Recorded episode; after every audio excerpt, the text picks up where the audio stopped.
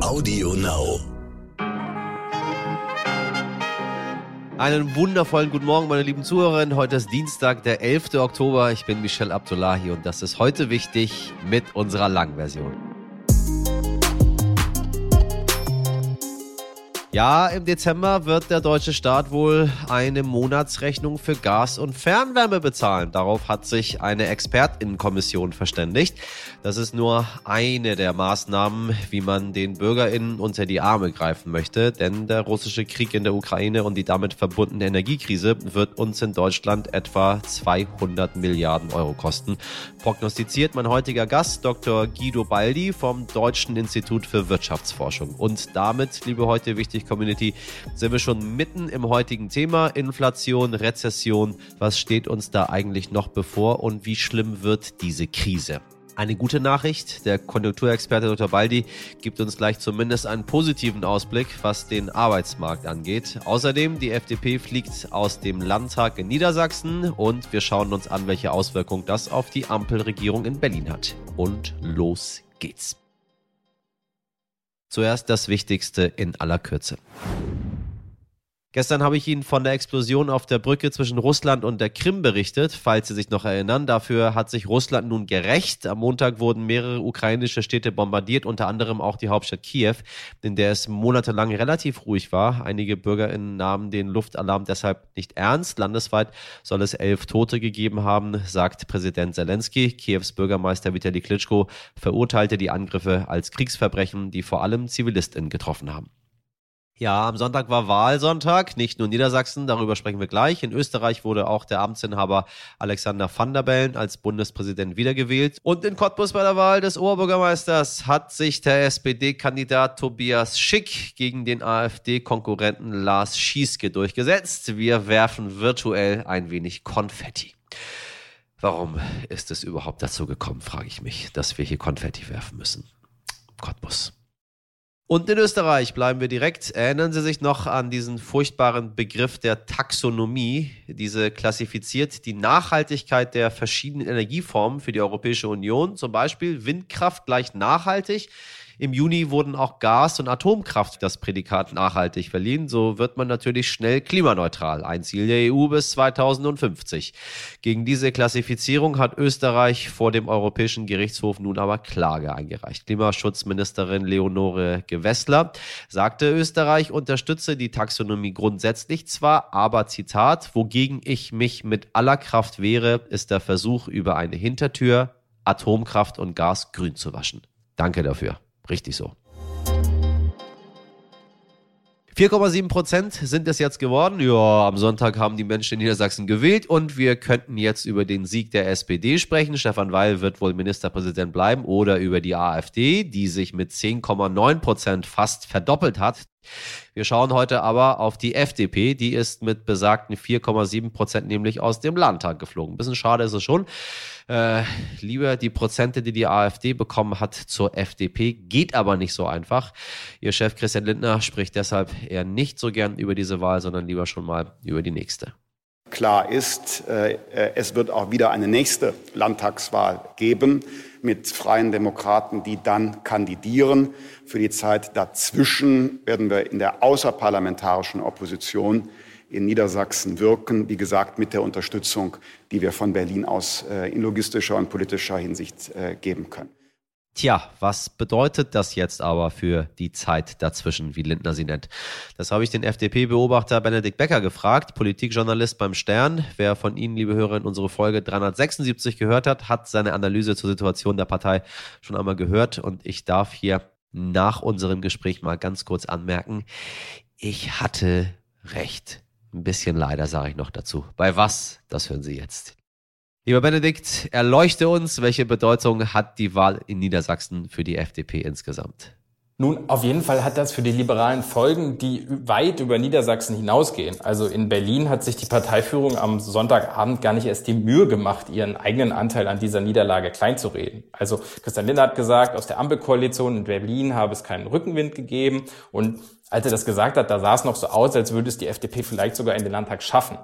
Weil ich das Gefühl hatte, ob sie jetzt knapp drin sind oder draußen, das schien so aus bundespolitischer Perspektive schon früh am Abend gar nicht mehr so richtig wahlentscheidend zu sein.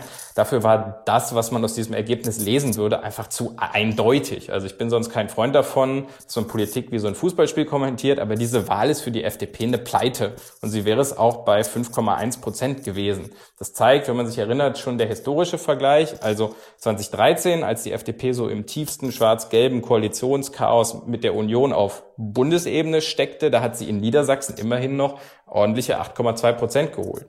Nun bleiben die Liberalen dabei, sagen immer, von diesen düsteren Zeiten ist man jetzt in der Ampelkoalition noch weit, weit weg. Und da würde ich auch nicht widersprechen. Aber trotzdem will Christian Lindner das Ergebnis jetzt aufarbeiten. Man wolle Rolle und Wahrnehmung in der Ampelkoalition überdenken. Und dafür will sich die FDP auch eine gewisse Zeit nehmen. Für mich bedeutet das Ergebnis auf jeden Fall noch, dass du richtig lagst, Michel, und ich völlig falsch. Ich habe hier ja letzte Woche erzählt, dass die FDP es safe in den Landtag schafft was mal wieder zeigt, dass wir Hauptstadtjournalisten besonders schlecht sind, wenn man uns darum bittet, in die Glaskugel zu schauen.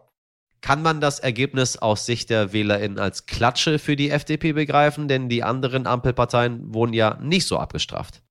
Ob man das jetzt nur als Klatsche für die FDP begreift, das ist wie so oft in der Politik eine Frage des eigenen Standpunkts. Also Christian Lindner hat am Montag darauf verwiesen, es sei jetzt nicht nur seine Partei, die durch das Wahlergebnis vor neue Aufgaben gestellt werde, denn das war seine Argumentation. Die Verluste von SPD und FDP würden ja nicht durch die Gewinne der Grünen kompensiert. Also deshalb habe jetzt die Ampel insgesamt eine Herausforderung, die sie sich gemeinsam stellen müsse.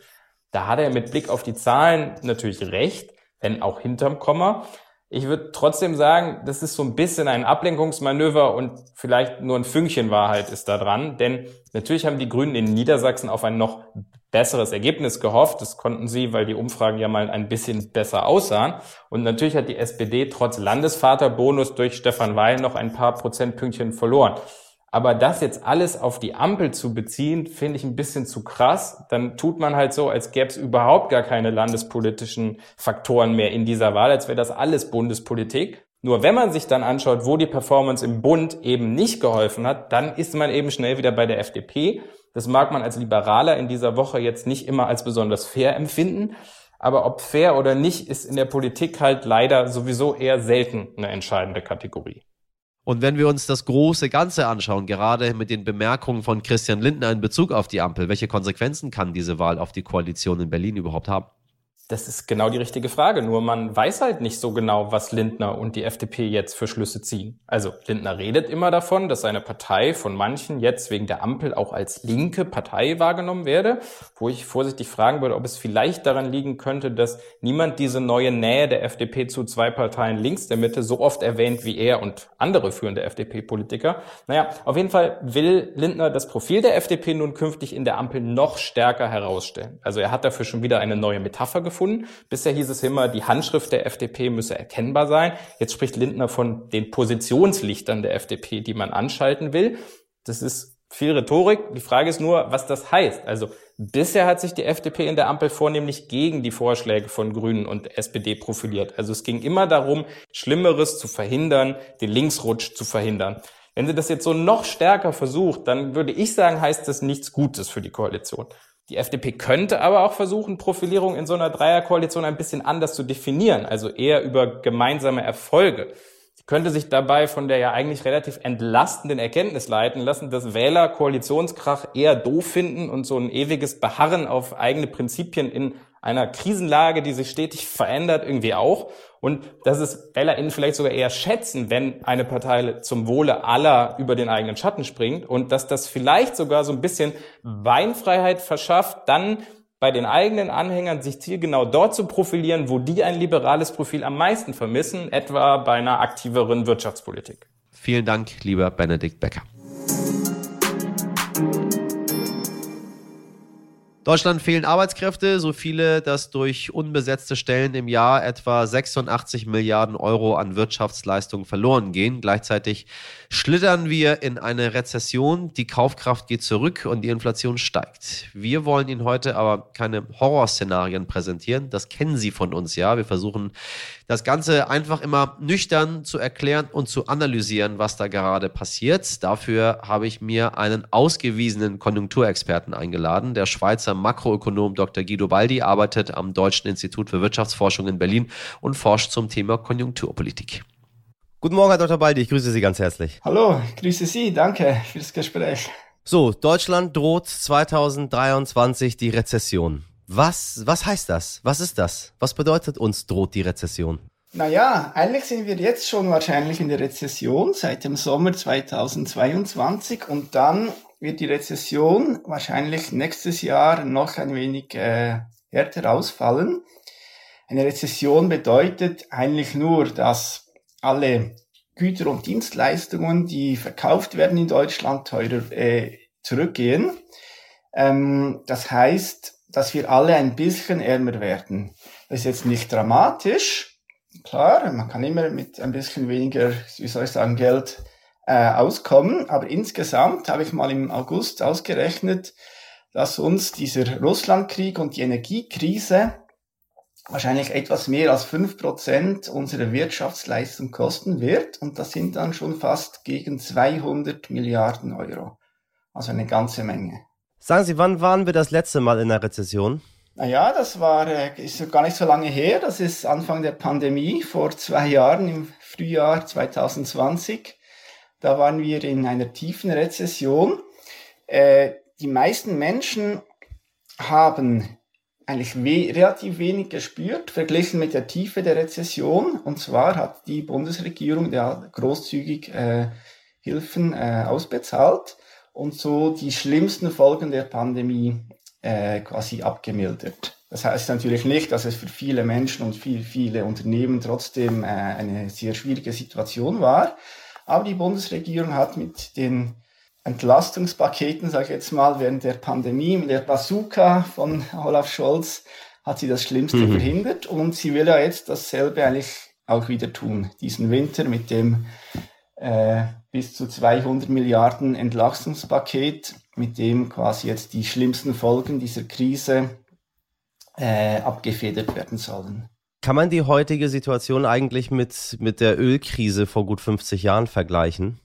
Ja, ist natürlich sehr ähnlich, weil äh, auch jetzt geht es ja wieder um äh, eine Energiekrise. Damals war es vor allem Erdöl, jetzt sind wir äh, in erster Linie bei, bei Erdgas. Ähm, es ist sehr ähnlich, weil Energie, Erdöl, Erdgas, das braucht es eigentlich für ganz viele Dinge. Und wenn das entweder nicht mehr fließt oder deutlich teurer wird, dann äh, haben natürlich ganz viele Unternehmen, ganz viele Haushalte sehr schnell ein Problem. Ein finanzielles Problem oder auch ein Problem, dass es sich vielleicht gar nicht mehr lohnt, etwas zu produzieren. Das äh, fragen sich jetzt äh, ganz kleine Unternehmen, Bäckereien oder auch mittlere, größere äh, Unternehmen, die sich das jetzt fragen und zum Teil ja auch schon Produktion in äh, Ländern wie die Vereinigten Staaten verlagern, wo die Energie äh, günstiger ist. Dann haut noch die Inflation rein. Wir dachten immer, der Höhepunkt ist erreicht. Jetzt heißt es, der Höhepunkt wird wahrscheinlich erst im Frühjahr 2023 erreicht sein. Ähm, wie sehen Sie das? Was ist das Worst-Case-Szenario?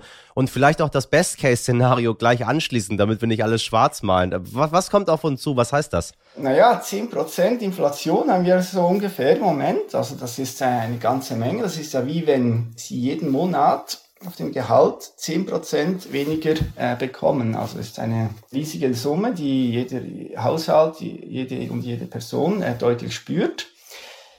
Im Worst-Case-Szenario, äh, wenn alles noch weiter eskaliert und die Energie noch klapper wird, wenn wir einen sehr kalten Winter erleben, könnte die Inflation sogar noch weiter ansteigen auf es ist immer ein bisschen schwierig, solche, solche Zahlen rauszuhauen, aber da äh, kann man durchaus auch mit 12 ganz, im ganz schlimmsten Fall noch höher rechnen. Aber es gibt natürlich auch ein Best-Case-Szenario, äh, wo die Inflation äh, doch relativ schnell nächstes Jahr auch äh, zurückgehen könnte. Man weiß ja nie, vielleicht entspannt sich die ganze Situation mit dem, mit dem Krieg, mit den Energielieferungen äh, und dann könnte die Inflation zwar nicht auf ganz niedrige Niveaus zurückgehen, aber vielleicht relativ schnell, sagen wir auf zumindest so 4, 5 Prozent, die dann auch hart sind, aber doch äh, besser haushaltbar als äh, 10 Prozent Inflation. Zwei interessante Sachen, wo ich Sie bitten würde, das einmal einzuordnen. Für mich, einige Ökonomen sagen, dass der Konjunktureinbruch im, im Osten Deutschlands weniger stattfinden wird als im Westen. Stimmt das? Und wenn ja, warum ist das so? Ja, das kommt immer darauf an. Also da wenn ich ein bisschen vorsichtig mit so regionalen Prognosen. Äh, es ist natürlich so, dass ein Großteil der, der, äh, der großen Unternehmen äh, die stark von Gas abhängig waren im, im Westdeutschland, äh, produzieren. Und äh, wenn jetzt die halt Probleme bekommen, weniger produzieren können, vielleicht Produktion, wie gesagt, in die Vereinigten Staaten und so weiter verlagern, dann werden dann die, die Standorte im Westen äh, stärker betroffen. Sag ich jetzt mal, Mannheim kennen wir ja, Chemie äh, ist dort stark. Wenn es dort äh, äh, schlecht läuft, dann äh, werden die halt äh, stark betroffen. Ähm, wobei das ist, da bin ich immer so ein bisschen, äh, wie soll ich sagen, vorsichtig mit so regionalen Prognosen. Da, da kann noch viel passieren und regionale Dynamiken, die entstehen können. Dann lassen Sie uns mal die regionale Prognose ein bisschen aufweiten auf den Euroraum. Ähm ich weiß nicht, ob das ein Gefühl ist oder ob es mit, mit Fakten belegt werden kann, aber es scheint so, als dass kein anderes Land im Euroraum aktuell so schlechte Aussichten hat auf Wachstum wie Deutschland. Warum ist das so? Was, was ist aus dem Powerhouse Europas geworden? Ich habe das Gefühl, wir werden aktuell zum Schlusslicht. Ja, genau, das ist tatsächlich so. Ich meine, Deutschland war ja lange jetzt nach der Finanzkrise, während der Schuldenkrise im Euroraum das Powerhouse in Europa hat quasi die, die Eurozone ein bisschen aus der Krise auch teilweise rausgezogen.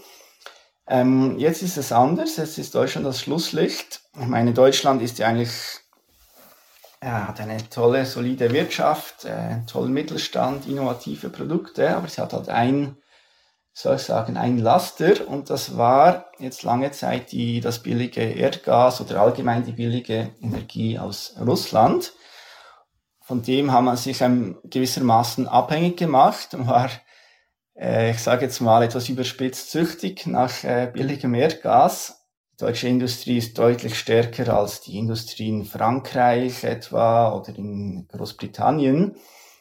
Äh, das war also ein Vorteil eine gewisse Zeit, aber jetzt äh, sehen wir halt, dass es äh, äh, durch den Krieg halt, naja, äh, ein großer Nachteil geworden ist. Und jetzt muss Deutschland wenn ich dann bei diesem Bild vom, vom Süchtigen bleiben möchte, quasi auf, auf einem Zug gehen von diesem billigen Erdgas und halt schauen, dass, dass wir schnell davon wegkommen.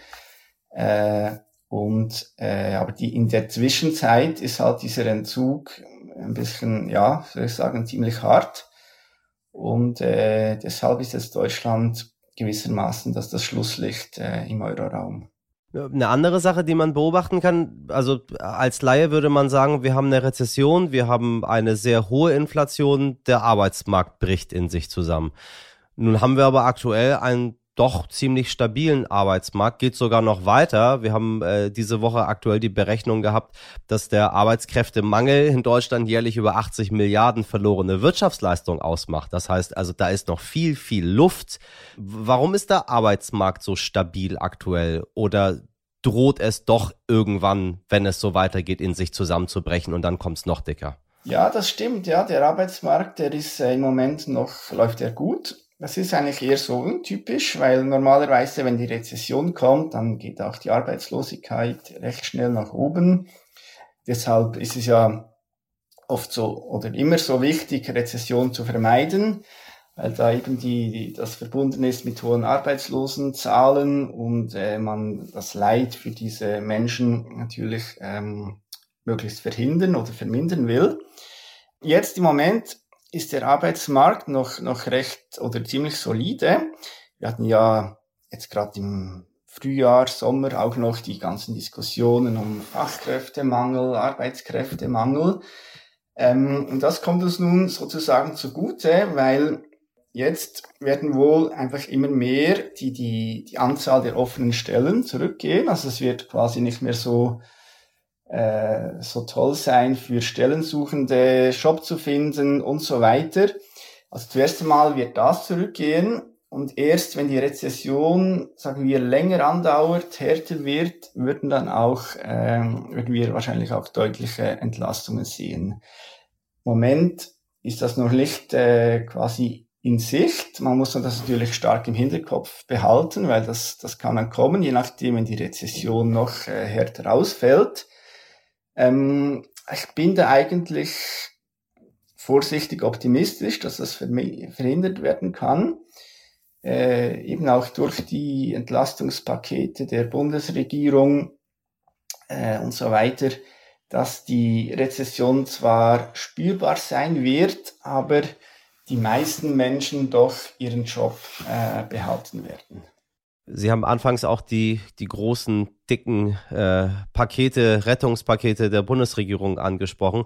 Müssten wir nicht eigentlich über Schulden sprechen. Wir reden ja über Rettungspakete. Aber letztendlich muss das Geld ja irgendwo herkommen.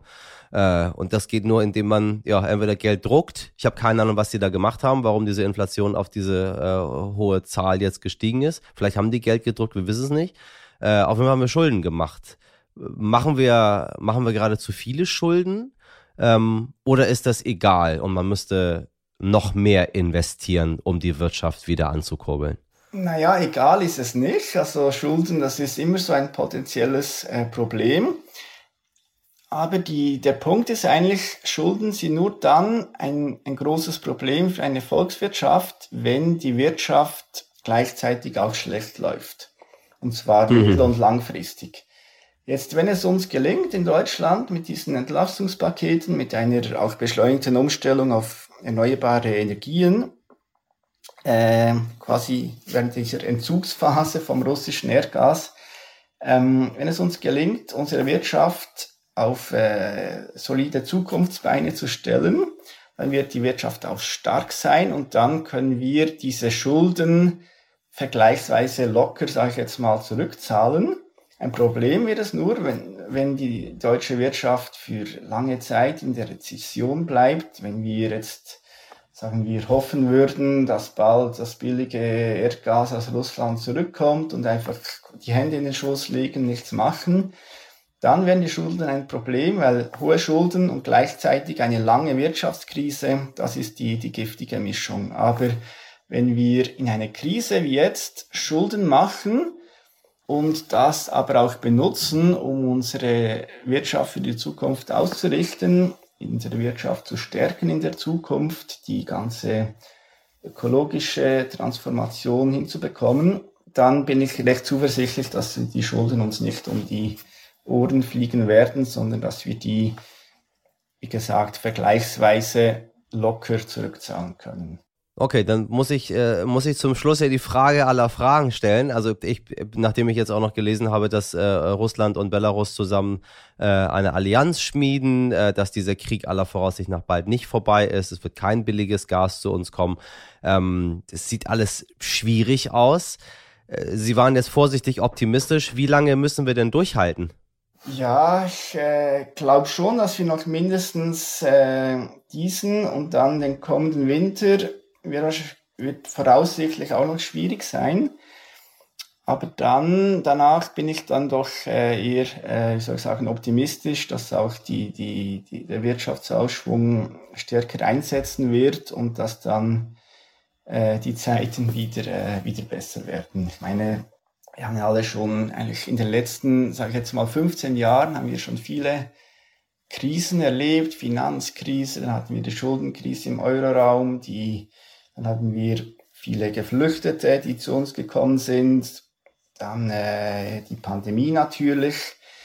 Äh, das waren jedes Mal tiefe, tiefe Einschnitte. Aber äh, man muss ja auch mal das Positive sehen. Unsere Gesellschaft, unsere Wirtschaft hat eigentlich trotz all dieser Probleme, Herausforderungen, diese Krisen ja relativ gut gemeistert. Und klar, mit vielen, äh, mit viel, wie soll ich sagen, Stress, mit vielen eben äh, Krisenerfahrungen. Aber insgesamt bin ich ein, wie soll ich sagen, ein äh, optimistischer Mensch. Und äh, wir wissen, wie wir die Zukunft eigentlich erfolgreich gestalten können. Wir müssen es nur tun. Herr Dr. Baldi, Ihr Wort äh, in äh, der internationalen Makroökonomie ist Ohr. Wir hoffen darauf. Ich danke Ihnen sehr für das Gespräch. Ich danke Ihnen fürs Gespräch. Das Fass des Tages. Sollten Sie, meine lieben HörerInnen, in letzter Zeit den Online-Marktplatz der Supermarktkette Kaufland durchstöbert haben, dann könnten Sie einige, ich sag mal, interessante Dinge gefunden haben. Interessant allerdings in sehr großen Anführungszeichen. Neben Bratwändern, Boxspringbetten und Batterien gab es auf kaufland.de zum Beispiel eine unkommentierte Fassung von Mein Kampf zu kaufen. Ne? Wissen Sie ja. Adi. Außerdem eine umfassende Sammlung von Nazi-Literatur und Bücher von Autoren, die zum Teil wegen der Leugnung des Holocaustes verurteilt sind. Raus kam das, weil Kaufland auf dem rechten Auge, sagen wir mal, ein bisschen blind zu sein scheint. Wobei, manchmal denke ich mir, das kann überhaupt gar nicht sein. Vorher wurden Jutebeutel und T-Shirts der linken Antifa von der Webseite genommen. Aha, aha, aha. Also gar nicht blind, sondern ist da ein bisschen Absicht dahinter? Daraufhin twitterte der Co-Vorsitzende der Jusos in Hamburg Nord, Leo Schneider, am Sonntag eine ganze Liste mit rechtsextremer Literatur. Alles ganz easy auf der Seite zu finden. Wenige Stunden später war zumindest ein Teil der Bücher wie von Zauberhand verschwunden. Oh, it's magic. Wohl eher nicht, denn andere Bücher mit rechtsradikalem Hintergrund sind übrigens weiterhin zu erwerben. Auf Nachfrage des Stern rechtfertigte sich die Supermarktkette, wir werden in den kommenden Tagen unsere Prozesse sowie unser Sortiment auf den Prüfstand stellen und entscheiden, ob und welche weiteren Produkte wir aus dem Angebot nehmen werden. Kaufland, Doppelkotz geht gar nicht. Also ganz ehrlich, dafür lohnt es sich, so einen Scheißladen zu boykottieren. Wer verkauft bitte unkommentiert Mein Kampf? Auch wenn man es darf, im Online-Shop. Und dann sagt man, jo, nee, wir gucken mal. Nee, irgendwas stimmt da nicht.